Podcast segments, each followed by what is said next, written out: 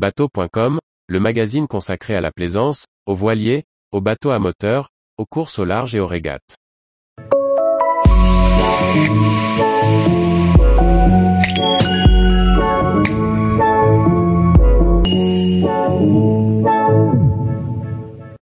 Les étapes indispensables pour bien hiverner son bateau. Par Chloé Tortera.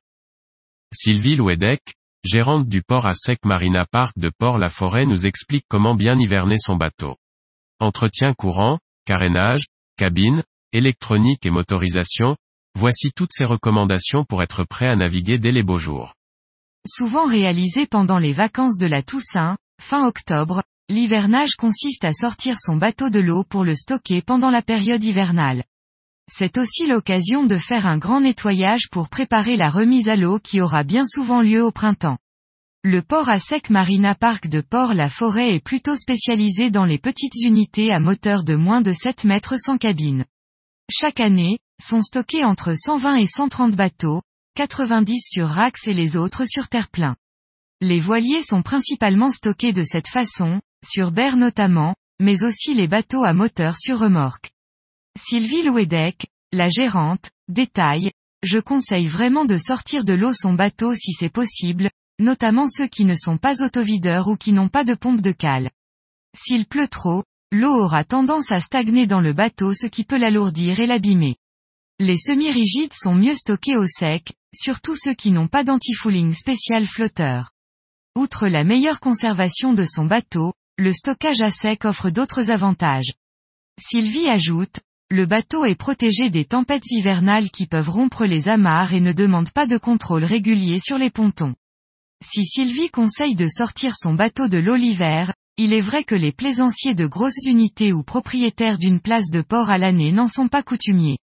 À partir de 10 à 12 mètres, on a tendance à laisser son bateau dans l'eau à l'année. Il est donc important de le sortir au moins une fois par an pour entretenir la coque et les accessoires, sondes, hélices et retirer les coquillages des endroits où l'antifouling est moins présent. Dans tous les cas, Sylvie conseille de gratter sa coque tous les 5 ans pour enlever tous les surplus d'antifouling, accumulés chaque année. Sortir votre bateau de l'eau ne suffit pas. En effet, il faut en réaliser l'entretien, ou le faire réaliser par les chantiers d'hivernage, pour préparer sa remise à l'eau au beau jour. Sylvie nous liste les différentes étapes d'entretien.